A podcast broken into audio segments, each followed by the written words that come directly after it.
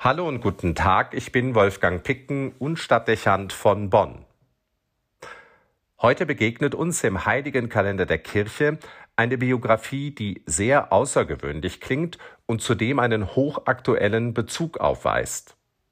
Es geht um einen Mann, der im Wechsel vom 16. zum 17. Jahrhundert gelebt hat. Sein Name lautet Camillus von Lellis. 1515 wird er in den Abruzzen, viele Kilometer östlich von Rom, geboren. Seine Mutter verstirbt früh und sein Vater steht als Soldat im Dienst.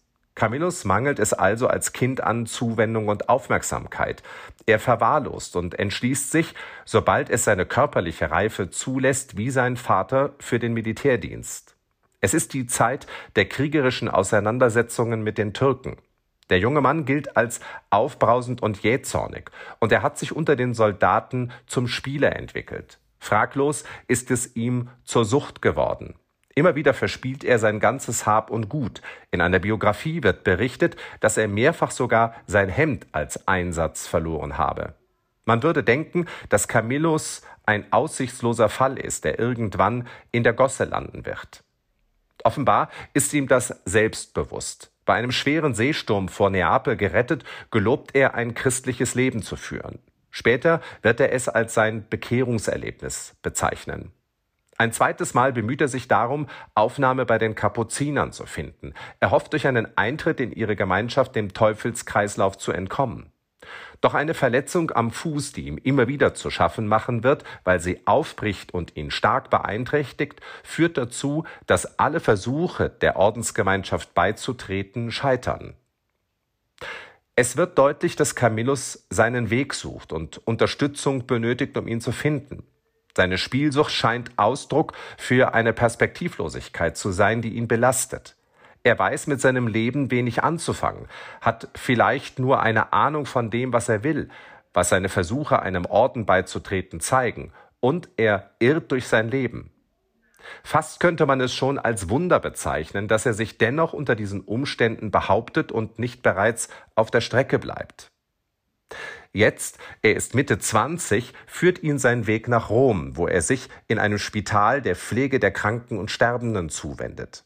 Er ist dabei streng mit sich selbst und auffallend liebevoll mit denen, die seine Zuwendung benötigen. Es ist der heilige Philipp Neri, der zu diesem Zeitpunkt in Rom wirkt, mit dem Camillus in Berührung kommt und der den jungen Mann begleitet und ermutigt. Vermutlich sind es nicht zuletzt die Aufmerksamkeit und der Rat des Heiligen, die Camillus Gedanken und Haltungen Klarheit und Ordnung vermitteln. Nach vier Jahren eines aufopferungsvollen Dienstes unternimmt er erneut den Versuch, Kapuziner zu werden. Doch die Wunde am Fuß meldet sich wieder und sein Noviziat muss abgebrochen werden. Camillus kehrt nach Rom zurück. Jetzt ist ihm klar, seine Berufung ist es, die Kranken und Sterbenden zu pflegen. Er wird wegen seines außergewöhnlichen Arbeitseifers zum Direktor des Spitals ernannt. Schnell finden sich junge Männer, die seine Leidenschaft für diesen Dienst teilen und mit ihm an den Krankenbetten wirken. Bald reift die Idee in ihm, einen Pflegeorden zu gründen, um so mit seinen Freunden in Gebet und Gemeinschaft zu arbeiten. Doch eine Zustimmung der Kirche wird verweigert.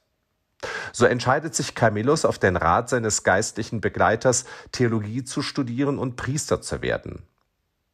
Nach der Priesterweihe findet er dann 1586 die kirchliche Anerkennung für seine Gesellschaft der Diener der Kranken und die Erlaubnis, ein rotes Kreuz als äußeres Zeichen seiner Gemeinschaft auf dem Gewand zu tragen.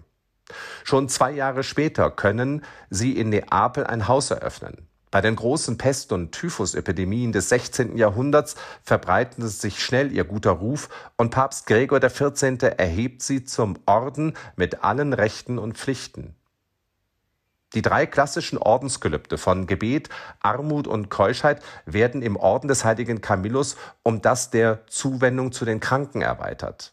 Camillus legt großen Wert auf die ganzheitliche Pflege der Kranken und Sterbenden. Er versteht darunter eine fachlich gute körperliche Versorgung und eine spirituelle Begleitung. Dem Leidenden soll es an Leib und Seele an nichts fehlen, damit Genesung oder aber auch ein Leben mit der Krankheit oder ein würdiges Sterben möglich sind. Camillus selbst stirbt am 14. Juli 1614 in Rom. Gut 100 Jahre später wird er heilig gesprochen und wieder 100 Jahre darauf zum Patron der Kranken und Krankenhäuser sowie der Pflegekräfte. Eine aktuelle, auch beeindruckende Lebensgeschichte. An ihr wird deutlich, dass Persönlichkeiten reifen können, wenn sie Zuwendung und Begleitung erfahren. Für junge Menschen ist es oft nicht einfach, für sich zu entdecken, was ihre Berufung ist. Und nicht selten werden Jugendliche auch als aussichtslose Fälle aufgegeben, weil sie sich nicht so verhalten, wie man es wünschen würde. Auch heute gibt es viel Frustration und Sinnlosigkeit unter Jugendlichen, was darauf aufmerksam macht, dass es vielerorts an Menschen fehlt, die sich mit ihnen auseinandersetzen und als Wegbegleiter zur Verfügung stehen. Hier wird ein Bedarf an Jugendseelsorge deutlich, der der Kirche eine Perspektive weisen könnte. Wenn sie sich hier als Freund und Wegbegleiter auf dem Lebensweg junger Menschen bewährte, sollte sie sich um ihre Zukunft keine Sorgen machen müssen. Und eine andere wichtige Aufgabe wird erkennbar, wenn man sich mit Camillus beschäftigt, die in Zeiten des Pflegekräftemangels immer mehr fehlt. Pflege und Heilung können kein Geschäft von Fallzahlen und Pflegedokumentationen sein.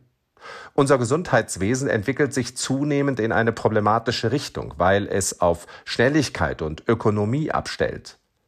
Das vernachlässigt die Bedeutung menschlicher Zuwendung für die Heilung von Leib und Seele und es senkt zudem die Attraktivität der Pflegeberufe. Es bräuchte mehr Zeit für die Pflege und natürlich auch gesellschaftliche Wertschätzung für eine ganzheitliche Begleitung von Kranken, Alten und Sterbenden. Hier wäre dringend ein Umdenken erforderlich, aber das stößt an die Grenzen des Finanzierbaren. Damit zeigt sich die Aktualität des Vorbilds von Camillus und vielleicht auch eine weitere Perspektive für die Kirche unserer Zeit. Es ist nicht ausgeschlossen, dass, obwohl die Pflegeorten unterzugehen scheinen, bald die Zeit wieder reif ist, das Ideal ganzheitlicher Pflege jungen Menschen als Lebensinhalt anzubieten und es in geistlicher Gemeinschaft zu realisieren. Das Ordensleben zu wählen, um ganz für den Menschen da sein zu können, dürfte ein Weg sein, zukünftig die Würde der Kranken zu wahren. Es ist nicht ausgeschlossen, dass es junge Menschen begeistern könnte, so zu leben und ganzheitliche Pflege zu ermöglichen. Man sollte der jungen Generation mehr Ideale zutrauen, als wir es tun.